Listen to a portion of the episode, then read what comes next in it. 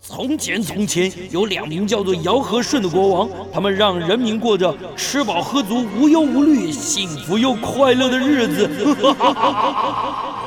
欢迎来到我的超级玩乐大帝国，在这儿，你可以轻轻松松吃喝玩乐，安逸享乐，快快乐乐。带着你那吃遍天下的樱桃小嘴，准备好你健步如飞的双腿，跟着我尝遍所有美食，玩遍所有国家吧。嗨，民国一百一十年一月三十号星期天下午的两点钟，欢迎大家来到九八新闻台《超级玩乐大帝国》的节目，我是主持人姚顺。今天我们第一个小时跟大家聊的是台湾早年的生活。那有一位老师啊，蒋竹山老师，清华大学历史系的博士，现在是中央大学历史系的副教授兼所长。那出了一本书叫《岛屿浮世绘》，里面在讲日治时代啊台湾的大众生活。蔚蓝出版社、蔚蓝文化出版社出版的，里面内容啊介绍了这个很多的人间百态。那透过这本图文并茂的书，大家可以了解到台湾早年的历史，而且嘖可以很细哦，因为因为浮世绘就是图图案，可以看到很多嘖很多有趣的这个生活的样态。所以我们今天就透过连线的方式跟老师啊、来来连线，由老师蒋竹山老师来介绍早年日治时代台湾的大众生活。老师在我们的线上，老师好。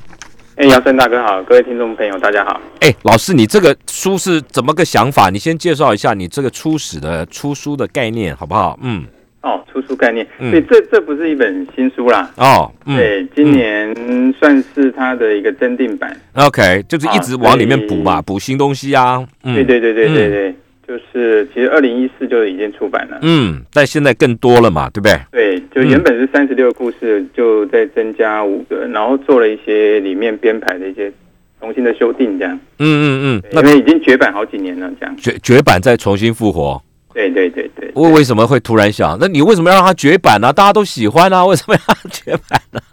啊也就是说，我大概先回到二零一二年啦。好，嗯、啊嗯，就说为什么会写这本书这样？因对为我，自己本身最早的研究是明清中国史，明清时代的中国对史，对对，嗯我我我的研究，因为在清华大学嗯，呃念博士的时念候，博士嗯我是研究医疗史的，医疗史，对我是研究那个东北有三宝，那个人参、貂皮、乌拉草，哎人参，从那时候开始哦，人参啊，对，所以我其实对物的历史特别感兴趣，这样，对物品那啊研究那啊个东北人参的历史，嗯，是研究清代嘛，就啊是说那个满清入关之后，怎么把人参当做是一个非常重要的药材这样。嗯嗯嗯，那从生产到消费到流通，然后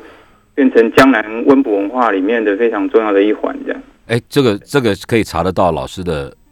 那所以我个哎后来就是出了一本叫《人参帝国》，哦啊，人参帝国好厉害，对对对对，就嗯是清代。嗯说内务府把它当做是一个非常重要的一个资源呐、嗯国嗯家嗯专卖这样。嗯嗯对，因为满清入关之前，那个明代之前的人参其实是山西的党参这样，嗯啊啊，因为东北这块没办法开发嘛。对，对，那清入关之后，他就知道其实那个江南很喜欢人参这样，啊对，他就大量用这个东西，然后卖到江南，其实赚了非常多钱啊。赚很多那有一个钱说法是。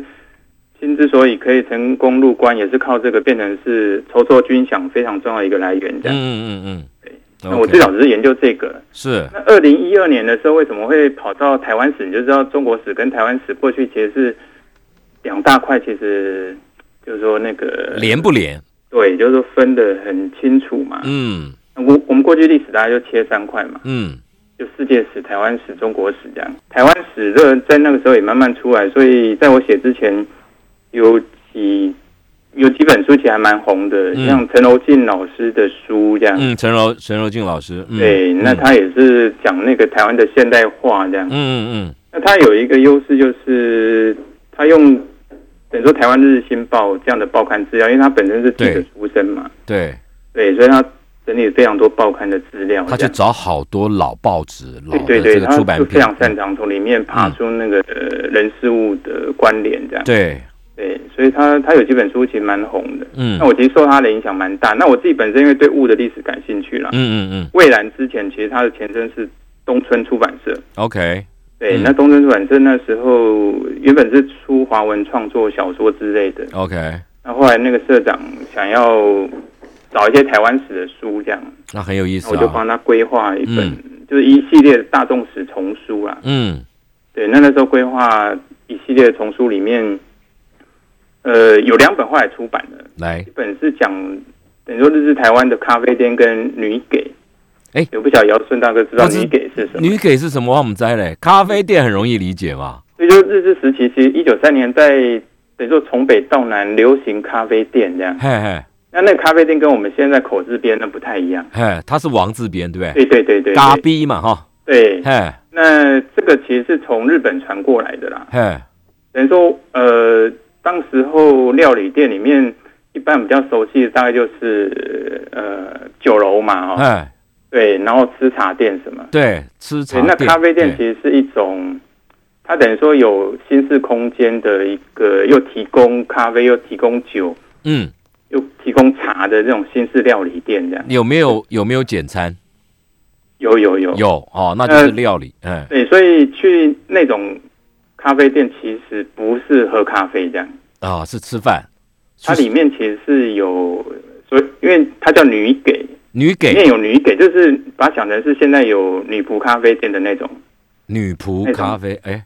对，他老师你说的女仆是属女给，那个给是给东西的给，给东西的给，那那个那个女给她她的服务工作它内啊就容，是女招待在这种咖啡店里面。那她只是一个 waiter waitress 还是是一个 hostess？它就是里面，它等于说跟这个店之间其实没有直接关系，一样她就要坐下来陪客人聊天的要聊天的，哦，啊，那怎样？对，哦聊天的，哦哦，，那就它不是只女是帮你女士应声呐上个饮料而已、哈、等于是哈、对。嗯那我那时候就是看到去研究，嗯，有这种研究，我就觉得非常有意感思兴趣这样。哦，那我就找了一批书，就是嗯讲日治台湾其实有一个大众生活的一个转变，所以老师那个时候的咖啡店，咖啡店有没有做黑的？有啊有啊有啊，有哦，这有哦里面其实就很复杂这样。哦有哦，就是他他的穿着有穿和服的嘛，嗯有穿水手服的，嘿嘿，然后也有穿旗袍的，就每一间店就是标榜它风格不一样哎可是这个都没有留下来。我们现在酒家有被留下来，可是这个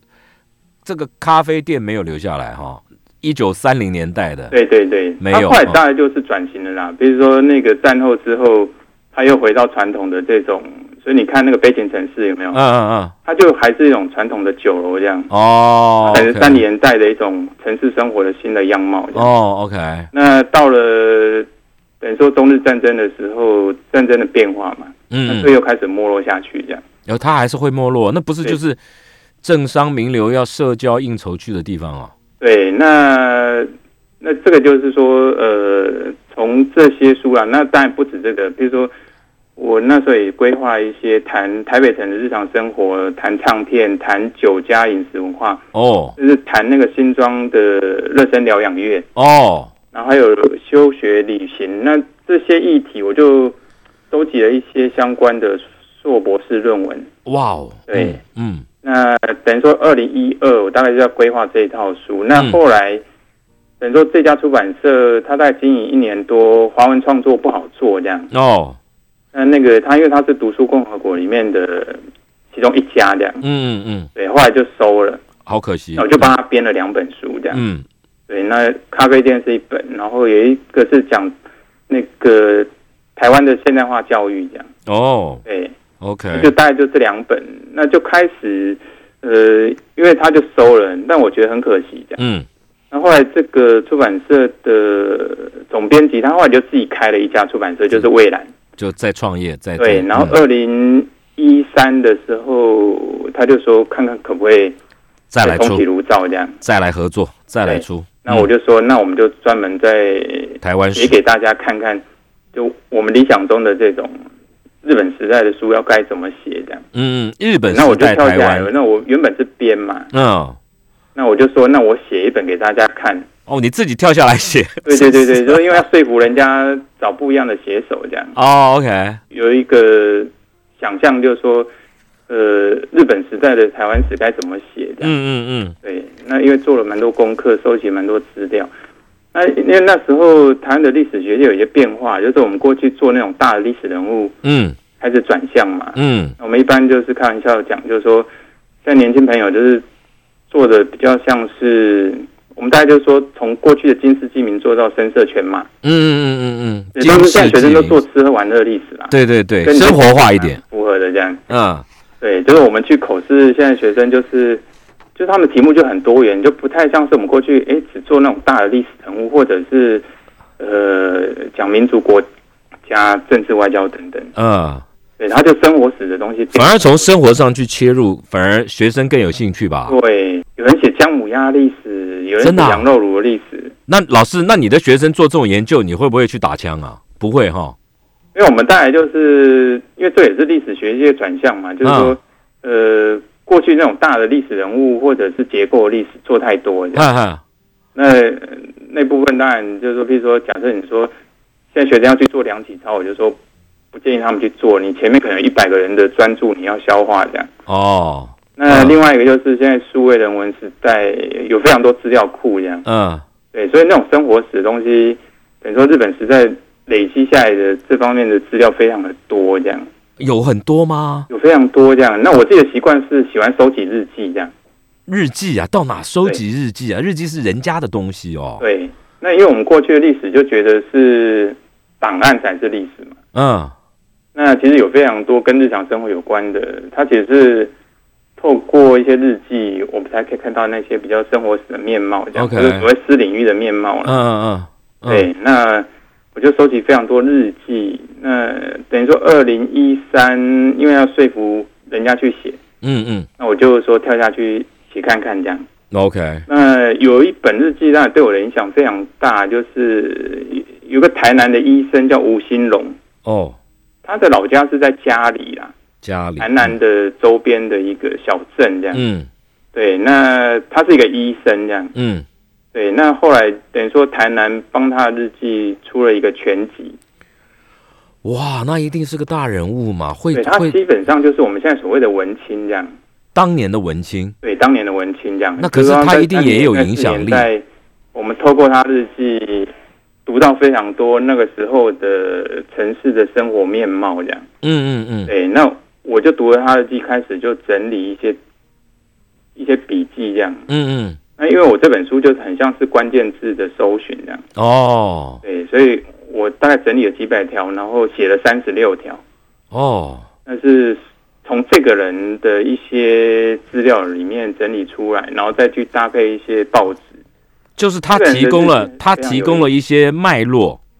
对不对？然后你再去扩大收集的层面，去把这些因为有趣的不能只事，靠日记啦，因为嗯日记毕竟是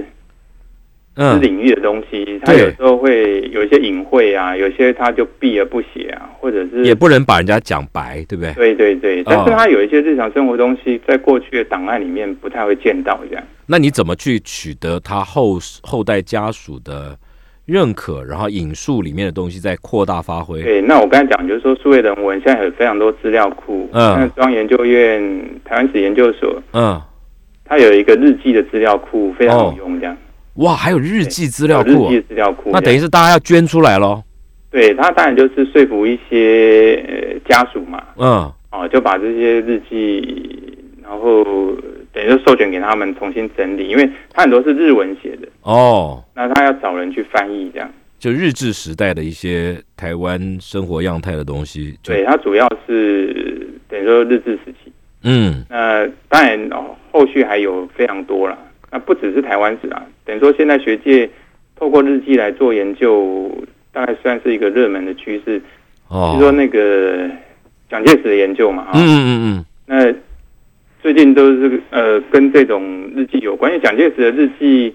等于说家属他捐给美国的研究机构这样。嗯嗯嗯那我嗯们现在其实没办法出版，嗯因嗯为嗯，所有权是在家属那边。对对对，哦，那现在学界会去做蒋介石，他们得到那个也不是说他过去就不是把他当做是一个民雄民族英雄在看，对，其实做他的日常生活，还蛮多人呢哦，对对，蛮多人因为他们得跑到那个图书馆去翻，翻了以后记，记了再回来写，对不对？对，对，因那为他不能直接呃台湾当在台然是人湾，力比较缺乏，嗯，对，那中国大陆就是大量的人海战术哦，哦去那边把这日记全部抄回去。是哦，他们对这个非常感兴趣啊，因为就是说近代的大人物里面，像毛泽东是不留资料的这样。哦，真的吗？他没有，对对对，毛泽东大概就只有他的私人的医生，嗯，哦所以后来出了一本毛泽东身边的一个医生的一他个，他是图书馆管理员，居然没有写日记习惯，对他他他他知道后人会去看这样，哦所以、，真的、啊、 真的啊、对，所以他不他不留这样，哦这个就是这最不是可惜的地方，就是是哦，我们知道非常多蒋介石的东西，嗯，啊因为现在年轻的学者去研究蒋介石，我刚才讲说不是研究，不是谈他丰功伟业，哎，也不谈政治，也不谈、对这个对对对就就谈 lifestyle，嗯，他在各地建非常多行馆这样，对对对，这也有这个人行研馆究，到底是什么？这嗯，个就非常有意思。他会写在日记里吗？有有有有，有哦，然后他的宗教信仰是什么？哦，他啊喜欢吃什么？啊，不就宗教信仰啊，不就跟着蒋夫人一起信基督？对，嗯那这些当然有非常多细节的东西啊，哦，甚至连性病也在里面哦。啊，那更对刚喝，嘿 对，一些私生活里面其实有一些哦哦杂七哦啊杂八的嘛哦，。啊那，日记其实就是一种私领域跟公领域，因为他也会把一些国家大事写进去嘛。可是这个东西公开出来，这有些没没嘎嘎了哈，有对些对对，那有你些当会然不就会是要多加去比比对嘛。会不会犯忌讳或是怎么样了哈？对，那嗯当然有些他就是避而不谈。那嗯日本时代日记是这样啊啦，因为嗯有些是用日文写的，哼哼，那有些他会写到，比如说北中南都有一些代表人物，比如林献堂，大概知道，嗯他也留下日记，嗯，那他太太也写日记，这哦样、哦哦，那就比对嘛，交对叉。。嗯那、像吴兴隆，他算是日记，因为日记还会去分，就是说他们写的那种形态，因为有些人他会流水账这样。嗯，嗯那种有些无人就聊，会把他每天发生的事情写得非常细。那吴兴隆是其中一个例子啊，就是我们就把它当做是一个文青的日常生活的一个书写，因为它里面的关键字非常多，这样，所哦以大概北中南有各个不同的文青的代表嗯这样。嗯那有有些人就是说，他知道他太太是文盲这样，嗯，所以他日记就是写得非常详细，比嗯如哦说，小三、小四、小五都写清楚这。这么多 对对对对，哦，啊那干后，你这样看到人家的私生活看得那么透，因为他可能不知道他以后这些日记会会被公诸于流世通嘛哦那，他他只知道说他太太看不懂这样。好了，哎，老师，我们进一段广告，待会回来我们就来谈谈你书里面《岛屿浮世绘》 OK，书里面谈到的很多早年台湾的大众生活，待会回来，嗯好。来，我们继续跟中央大学历史所的所长，他同时也是历史所的副教授，清华大学的历史学博士蒋竹山老师聊他出的书《岛屿浮世绘：日治台湾的大众生活》。上个阶段老师就给给给我们做了一个，等于是给我们做了一个介绍，就是说为什么现在的研究台湾历史的方法、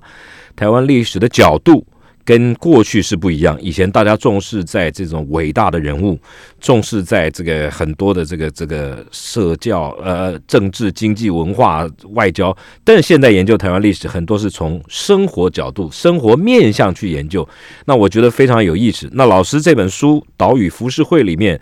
透过了这个老师刚刚讲台南的一个吴先生的日记，给了很多的关键的导引，然后在他再去所谓的这个数位时代里面去找到很多的这种相关的资料，去会诊同编出来，去让人更了解清呃日治时代台湾人的生活。我们就来跟老师继续聊下去。老师，里面有哪些你觉得值得特别在这个咱们节目里面分享的？嗯嗯嗯，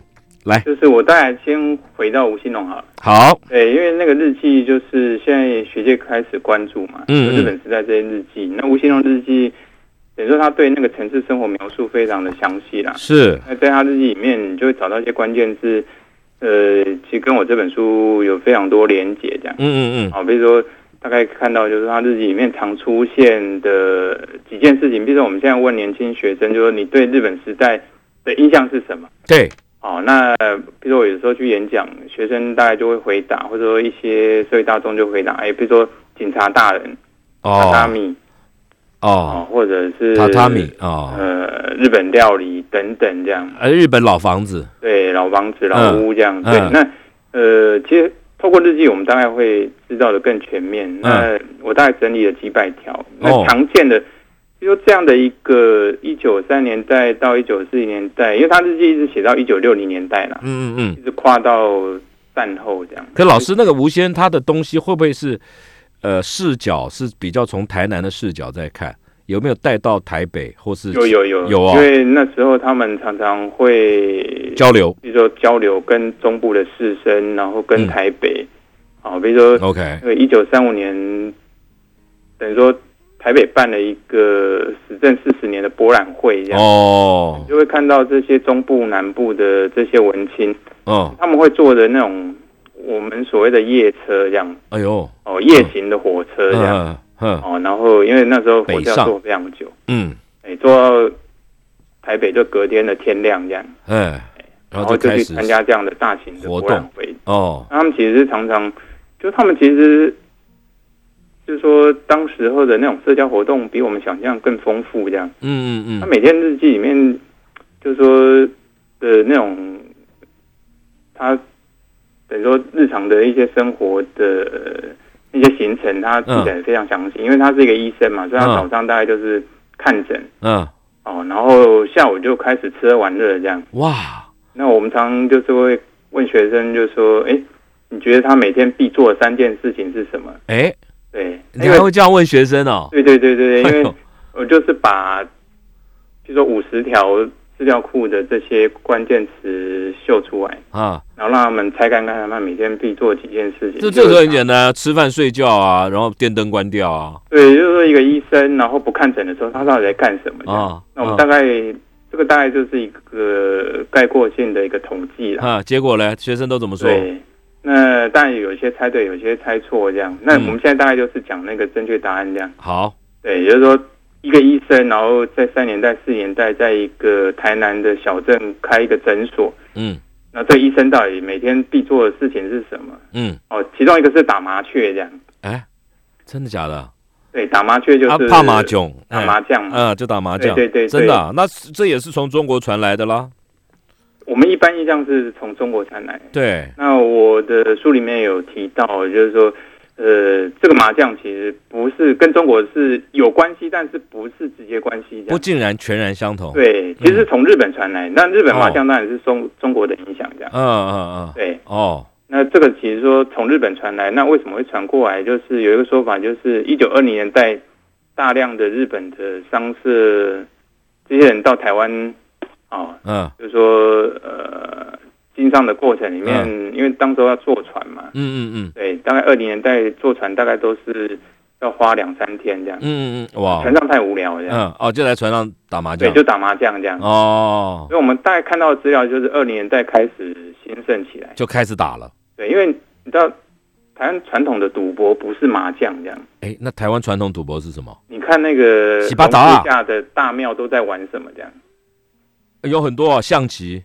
就是对对对对还有对，洗巴达，对洗八达啊这样，哎，对，就是台湾传统的赌博不是麻将这样，哦，嗯那嗯这嗯，个是从日本传过来的这样哎。，哦，对，比如说我们也看到那个榕树下大庙会玩一些什么三色牌什么的。哎，对对对，我是我是都不懂，哎，对，嗯嗯那这个是比比较是地方底层在玩的。嗯那麻将这东西就比较是嗯，高尚中层的，哦，忠诚哎、我们所谓中产阶级在玩的。哦对， ，OK，那它其实有两种，就是说日本政府也觉得这个是赌博性的嘛，就不准，它也是会禁。嗯，那那时候会成立一些协会，这样哦。就是麻将叫麻雀的协会这样。真的啊、日本时代就有了哦对对对，他就是会用比赛的方式在进行这样。啊，到现在还是来这一套啊，对不对？诶，现在你看好像又开始死灰复燃这样。都有啊，现在现在现在就是打麻将，就是搞一个协会，就叫对做对对对对对，博看起来好弈像是弄一竞个技比赛的一种竞技活动哈、哦，对不对对？嗯，OK，啊。嗯，那那个时候其实就是说，呃，有一些是真的是比赛性质的。嗯你们看北中南都会办活动，然后大家就参加比赛这样。嗯，对，那这个是一个小镇医生他常做的 事。那他已经就是说在日记里面记载到，就是说他常常玩这个这样。那他常常赢所以玩还，玩物丧志那嘛，常常赢还常常输，那一都定有输嘛，对书才会那上市啊，银才你会就看到有斗一志。嗯个医生，然后当然他们是一定有一定的经济能力啊。嗯嗯嗯，对，嗯那每天玩当然有赢有输这样。对，那他在里面常常就是在写忏悔录一样这样，真的啊就也很就是说太太也会去唠叨嘛，去念哈，对，会念他。嗯所以我日记里面，诶、就是用的这材料里面就提到，讲麻将的时候就举吴兴龙，就是说嗯，他常常后悔这样，哦，OK， 对，因为输钱或者是劳民伤财什么的。嗯，OK，然后影响隔天的看诊这样。哦，他说，就常常会就像戒赌人常常会发誓嘛，对对，我要戒掉，对，就戒掉再那永远玩戒不掉那你嗯你看他怎么戒这样。哎，每天戒，哦， 他他的戒的方法很有趣，这样哎，他有一次是把它锁到保险箱里面，这样那还好啊，这种对哪叫戒？人家戒毒是要剁手指哎、做手指这样。对，啊，他又没有，对，那说保险箱自欺欺人啊呐、对对，对那他有一次是把它冲到冲水马桶里面这样。你说那个麻将牌哦，对对对对对，那个就塞住啦，他明天嗯，反正就是很有趣嘛，他嗯这些戒的方法这嗯样，哦，OK，这都写在日记里哦。对，写在日记里这样。哦，这个你也是时间很哎因多为的哦。嗯等于说隔天看诊，他受到影响，那太太就会一直唠叨这样，哦，这日所志以时代常常会玩玩过头的时候，他就会忏悔这样。嗯，很有意思那这是其中一个这样，嗯那另外一个是玩赛鸽这样。哦。日治时代就开始，那跟赌博都有关呢、对，那这个赛鸽叫传书鸠这样，传输也鸠就是说嗯日本时代的汉字没有鸽这个字，哦，没只有有鸽子的鸠，鸽的，嗯，只有斑鸠的鸠这个字。，对，所以他们玩赛鸽，因为我看到资料里面，但这个搭配报纸啊，嗯，就这些日记，然后这些报纸常常会出现，就是说，哎，呃，这个传书鸠到底是什么东西？这样，嗯嗯会嗯发现这些文青都在玩。嗯，对，那吴兴龙当然就是说，他看诊之余，他就会把他养的鸽子都有名字的这样。嗯嗯对，然后他都会有点像我们现在啊，带到某个地方，然后就是野放训练它飞回来。就看谁回来的速度快嘛。对对对对对嗯嗯，那这个其实，你看我们现在到底谁在玩赛鸽这样？好野人呐、诶，后亚就郎是说那个好像跟现在的文化又不太一样这样。阿拉贡，对，就是日本时代玩的，其实也是我说的中产阶级这批人在嘿玩。嘿嘿，对，嗯就是它不像是我们现在好像就是说，因为不能说现在都是底层在玩啦、啊嗯，对，那可能就是地方的这些。没有哦，罗老师，现在现在台湾玩赛鸽还是有人哦，在有人有人对对，而且因为我常常而看到就是说他们那种大货车一载，然对对后对货柜船，然后载到，对，有的到外海去外海放，对不对然后看谁先对回来哎。只是说这个是一个比较神秘的管道，我们其实没办法去知道这样。没有，而且而且还衍生出一些黑道在怎么样，对对他对，他就对在对半路架网子去对拦因为他拦，这个有利可图嘛，哎，那个都几千万呢。对，金额非常大这样。哦，那我就是说，日本时代当然是比较是中上阶层在玩，可是就我的意思说，从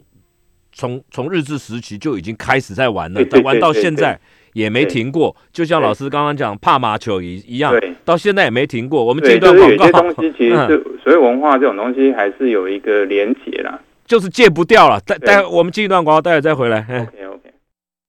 OK。来，我们继续跟中央大学历史系的所长蒋竹山蒋老师连线，谈他的这个书里面呢，《岛屿浮世绘》里面，从书里面去谈到日治时代的台湾的大众生活。那个、那个、那个、那个老师前两两个阶段就就跟我们聊到，我觉得很有意思啊。从从台南医生小郑医生的日记里面去发现，原来这个包括打麻将，对包括赛鸽，对在日治时代台湾人就已经开始了。对那当然，那个时候是可能是中上层的这个社交是赌博的博弈活动，但到了现在，当然还是一路持续下来。所以这代表这个这种所谓的嗯、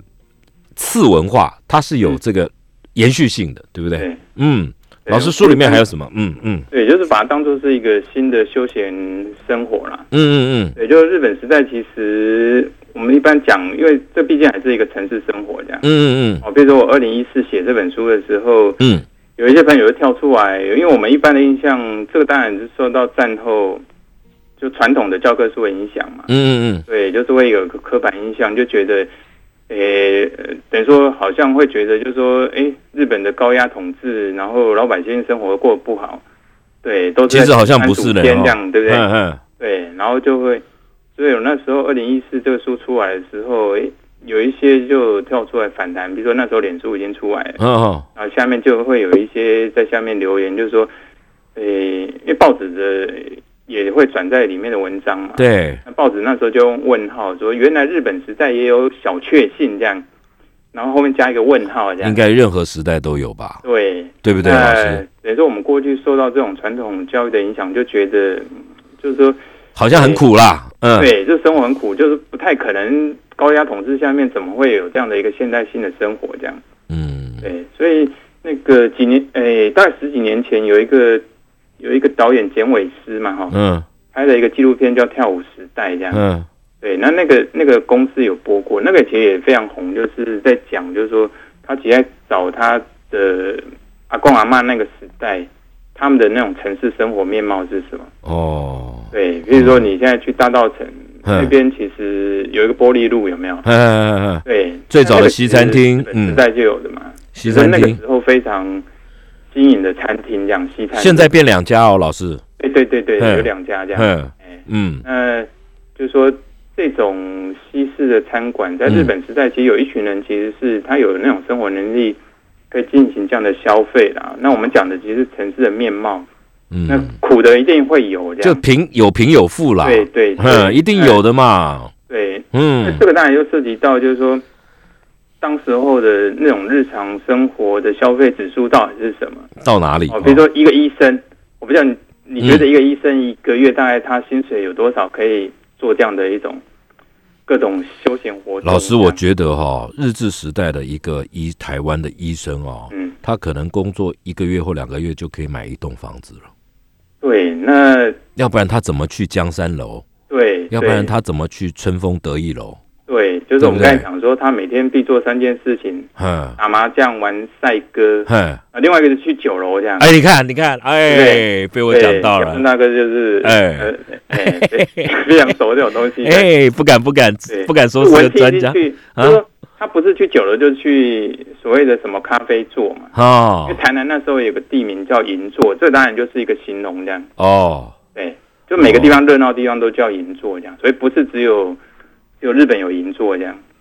不是，可是老师，医生的地位在早年他的社经地位社。呃，是很高的耶，在对台湾，对对而且那个他时收入候，高，那当然他们在地方有非常多社会参与啊。对，而且对他们他们也会去去吟诗作对呢。对对对，而且他们自己都还经营他们自己的产业这样。对，好像他们还会医生跟不是只是在开诊所，他还有很多很多事业在做。对，而且他们最早有车子的摩欧多巴耶对，通常也都是他们对哦，对对，然后看嗯诊，然后里面也提到那个自转车这样。啊，对不对？你看，对然后呢，他们是最早有这种包包是皮包的呢，对对对。对不哦所以对现？在有一些老屋的一些像这些诊所保留下来的，哼，对，那这些老医生的东西嗯都留下来，对对对。对那，我刚才讲就是说，一个医生他每个月到底赚多少钱？赚多少他日记有写的。有写哦，哦，那我们大概是用一个对比的，比如说一个小学老师哈、哦，嘿，当时候工学校老师大概就是薪水四十块五十块这样。嘿，对，那然啊医生，后像吴兴农常在他日记里面写说，这个月哦，嗯，然后一千块他觉得不够这样。但但但但但但，多少讲五十对块，对，一个小学老师是五十块这啊医样、生但是一个医生1000块不够哦他一个月大概基本上可以二十倍不够。对，大概可以有一千块收入这样。可是老师会不会会不会也是因为这个医生他漂培哈、哦比较漂嗯培，会不会？就因为他常常，譬如说，但呃，譬如说他看诊一次大概收一块钱嘛，哼，哎呦，这么对便啊，宜有些穷人可能就是他可能就给给他就不啊收钱了、对不收钱。那义诊，那他一个早上可能看很多人这样，嗯，那你大概算一算，大概一千块跑不掉这样，哦，就一个月一千块跑不掉，对，跑不掉这样。但他还嫌不够，对，嗯，那你会看到，譬如说他们去这些呃西式的餐馆消费大概花多少钱？嗯多少钱？多少钱？对，多就少是钱有时候像像当时候呃，呃，你会看到林县长或者这些士绅到台北来，嘿嘿，去的一个地方叫就是台北铁道旅馆，哎，呃在哪里？台南其实有一家这样。嗯，铁道旅馆，台北对，在哪里嘞？就是火车站附它现近在。它其实就是现在火车站对面那一块。啊，火车站对面阿姆阿姆丢希尔顿，后来变叫台北凯撒。诶、正对面那一块，对啊，对，就是那现在是百货公司嘛，哈，哎哎哎，就是对对对对。那因为哎是那星个光摩天楼，嘿，对对对，嗯二战的时候被、被炸掉了，哦，对，所以那个铁道旅馆等于说一北一南有两个，等于说搭配火车站的一个旅馆，嘿嘿嘿，一定要嘛，嘿，对方，那便。这两个其实就是说是一个高级旅馆了，那赚很多嘞，盖旅馆的人赚很多嘞对，。他譬如说他们吃一餐都是十几块钱的，哈，对，一个小学老师才五十块一个月，对对他吃一餐就十几块对。，那林献堂当然就是可以支付这样的，他到台北大概就是住这种旅馆这样，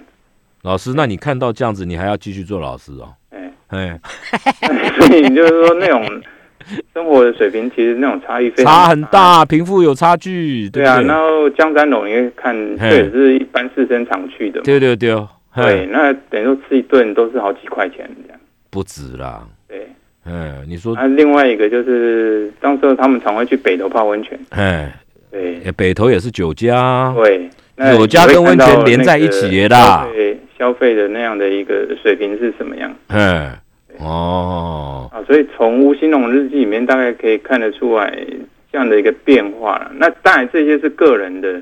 那有时候会看到一个群体的。来来来，群体啊的来，对，就比如说吴兴隆、林献堂，或者是刚才讲新竹的士绅黄望成，嗯，这些大概就是个人的一些北中南的代表。那啊他们要干啊嘛？？对，可以看到，哎，士绅其实彼此都是熟识的这样。就那个时对候那有钱群体人，的就是我们会看到一些，譬如说，因为这本书不是在写一个日常生活，它其实背后还是有一些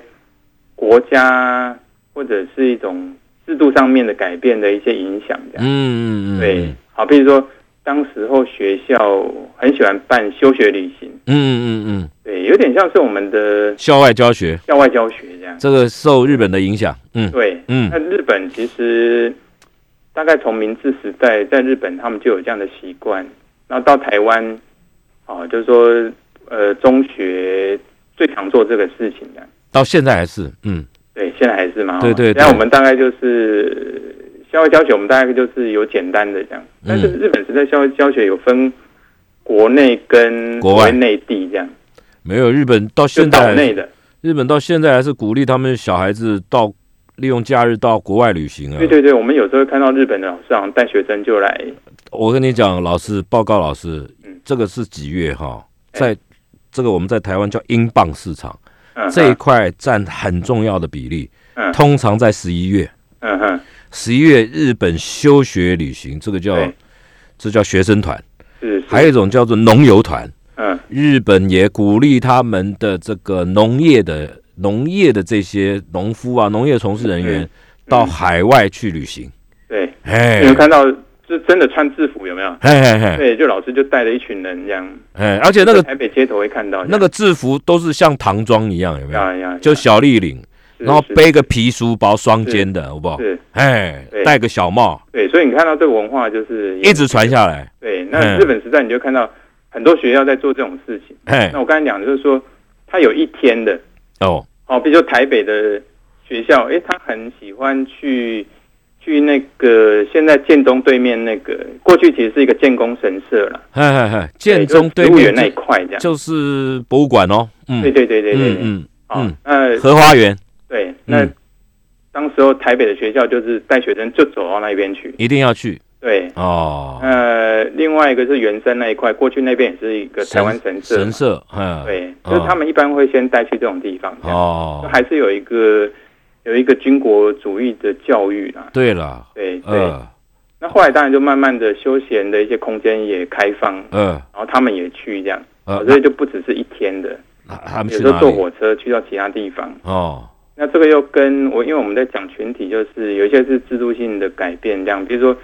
台湾的新八景什么时候出来这样？台湾的八景。对，因为过去清代就有八景嘛。老师这个有研究、哦，你有研究哦。对对对那我们进一段广告，老师待会儿回来跟我们讲，OK，清朝时候的台湾八景，对跟日治时代他们定义的台湾八景对，有哪些？对不我一样们进进一段广告带回来。哦嗯。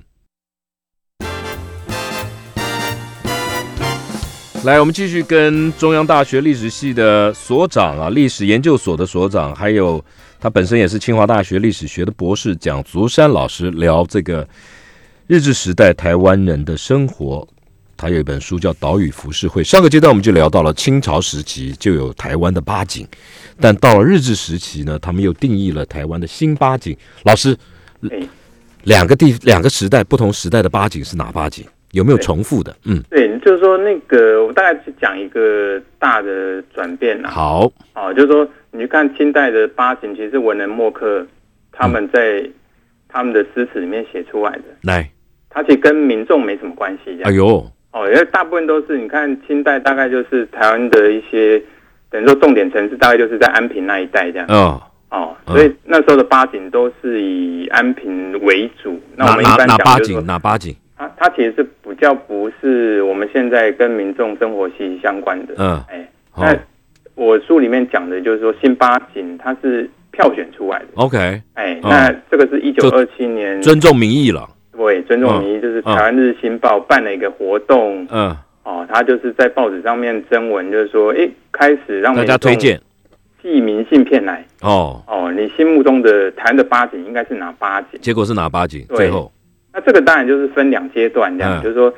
他在一九二七年的六月开始公告嘛，嗯七月办活动这样，啊、一直到八月初截止。嗯，哦，所以你会看到他大概呃，他两阶段，就第一阶段先是民众票选，嗯，哦，那票选出来，他第二阶段找专家，专家票选啊，对那那又专家又会改变了，专嗯，家要要就民众选出来的做讨论这样。哦，OK，对，那现在比较有意思，就我们看到这个一个转变是什么？好，比如说民众票选的跟最后嗯得我到们现在习结果，惯的、嗯哦，其实它有一些落差。比如说，嗯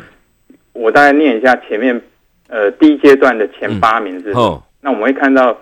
到第二阶段，现在正是台湾的八景好，哦，它其实有两个被做掉了。哦，来，对，那这个这个非常有意思，就是说在这样一个多月的民众票选里面，总共寄了三亿多张的选票，也不是选票，就是明信信片。这么多张啊，对，那但是台湾哪有那么多人口？对台湾其实就只有四五百万，那个时代，对不对，哎对？这那是骗笑哟，那你会看这个是不是灌票啦？对啊，真笑哎，嘿它，其实各州会动员的，哎，对，因为这个涉及到他们日后的观光产业什么的。对对对，面还有面子问题，对面子跟里子哦，都你有也，看到这个活动一半，因为这个报纸也是官方的报纸。嗯它一半就是各州在动员嗯的，嗯北北中南各州动员，然后三亿多张大家谁比票较有利这样。嗯，哇，我跟你讲，第一名是什么？是谁？第一是第一阶段的第一名是寿山这样，高雄，三千多万票，哇，对他高雄州这样，好猛，比现在网络时代还猛，对三、嗯三千一百多万票。好猛，嗯，第二名是鹅銮鼻灯塔，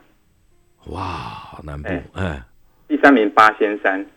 埃及多八仙山你有印象吗？没有但它日本时代，它其实是台中州啦，哦台，OK，中的一个森林，游乐区之类对的，森林游乐区。嗯，我问一般朋友，其实大家对八仙山没什么印象，没印象，过来，嗯，对，但是它是那个时代很热门的，很热门的。嗯，哦，第四名是阿里山，那一定，对嗯，，第五名基隆港，基隆港好，对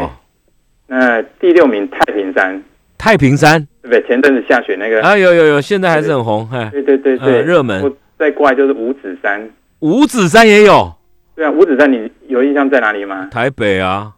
它那时候算新竹州，哎，对，怎么会呢？它它它是不是我们台北？不是台北的对，是，不知道它应该是新竹的那个五指山。哦，好，嗯，对，嗯，然后再过来就是淡水港，淡水，哦，对，嗯，那大概前八是第一阶段是这样。好，然后到正式的时候专家你看他专专家家进来，就是总督府也派专家，然后嗯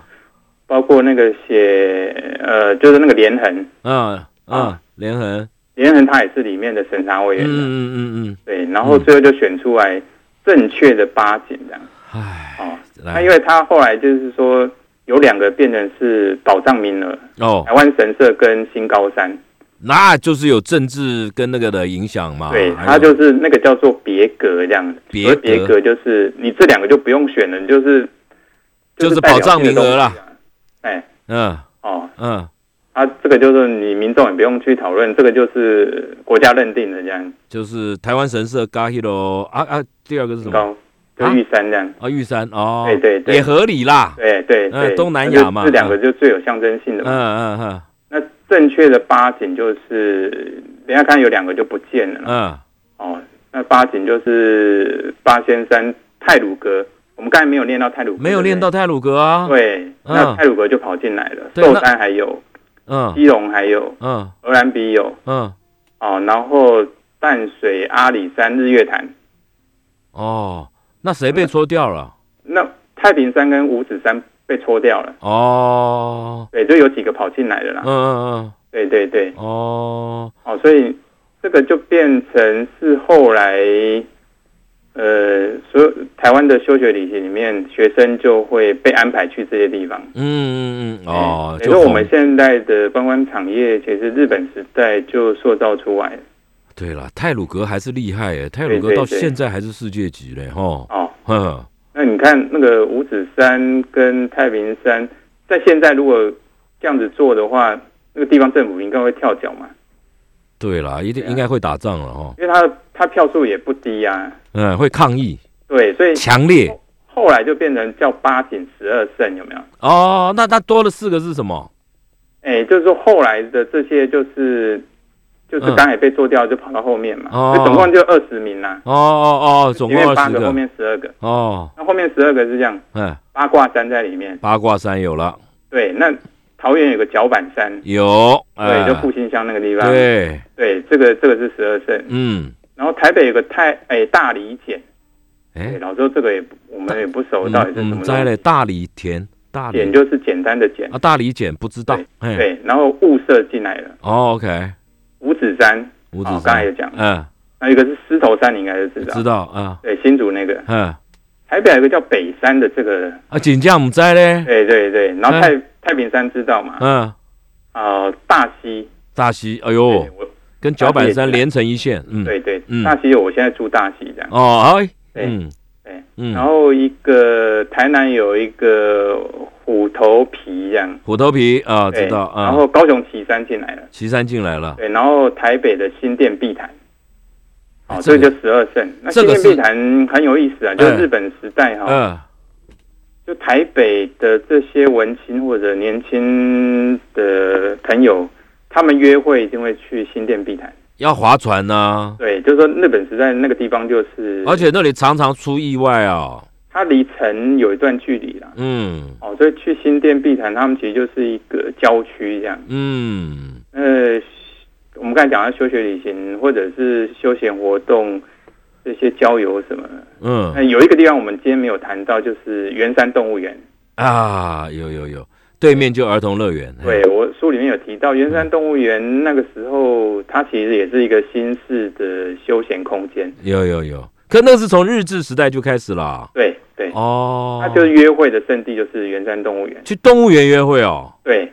这个我们现在很难想象吧？哎，其实应该也有啦，现在有人还会去木栅动物园约会啦，我这亲子家庭啦，哪有约会跑去那里？也也要日本叫时代日本时代是约会圣地，要叫红毛猩猩为证作证哦，啊他还们是真的长会颈跑去鹿那边作看证一些很奇怪的动物，对不对？哦，那啊另外一个动物园，圆山动物园有有另外一个功能，就是国家军国主义教化的空间这哎样。哎，呃干嘛？为什么因为他会办一些叫慰灵祭的活动，这样在动物园？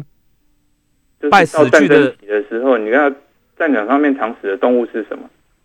就是马吧，马跟大象金啦，狗哎嘛，对不对？啊狗啊，然后赛鸽也是嘛，对不对？哦，啊所以鸽赛子鸽为什么那么红？其实跟军国主义有点关系，这样为。什么？它就日本时代有几个休闲活动是比赛性质，赛鸽是一个哦，哦，因为它其实有战场上面是需要的，这样战场需要鸽子，传递讯息。飞鸽传书对。对对对对，哎呦，那个时候它还是有我它的，还以为那个是从古代对从秦始皇就开始了哦，对。哎，对，那、呃那个赛马，台赛马台湾其实有在日本是有非常多赛马场有赛。马哦，哦那所以他每一年到战争期的时候，他他在圆山动物园会办所谓动物的慰灵祭这样，哦，找佛教团体，然后找一些小朋友，嗯好让民众去看。哦，那时候真的会，我们看照片，真的把大象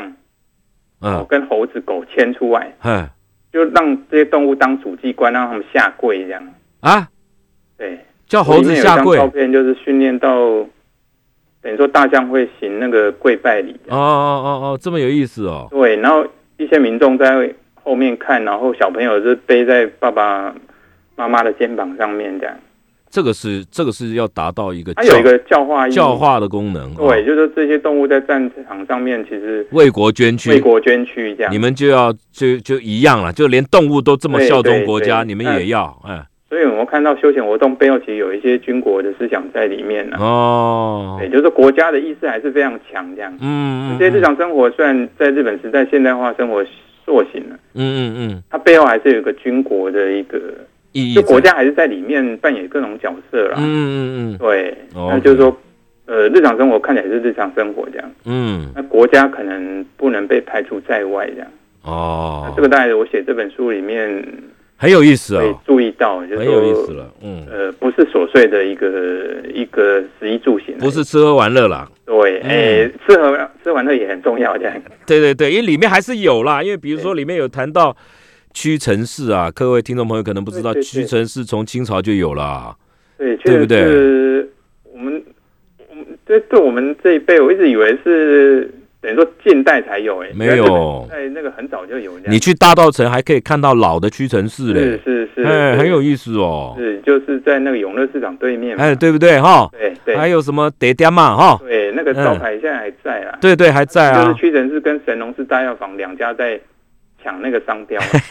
哎对对对，对，那个只是哎这个。历史的一些问 题，好有意思哦！好了，听众朋友，我们节目时间已经到了。你如果想要知道这个台湾有很多有趣的故事啊，就其呃日治时代台湾一些有趣的故事啊，这个老师出的这本书《岛屿浮世绘》，岛屿浮世绘。蔚蓝文化出版出的，那里面可以看到很多有意思的事情啊，包括老师刚刚讲的，他从台南的小镇医生里面的日记去找到线索，慢慢慢慢去研究、爬书、整理出来的。那其实是很有意思啊，大家可以去看看这本书，了解自己的这个生活的地方，它的脉络到底是怎么样，从过去一路发展到现在的。我们今天很谢谢老师跟我们连线来介绍这本书，谢谢老师，拜拜。谢谢姚顺大哥，嗯，嗯，拜拜。好，拜拜。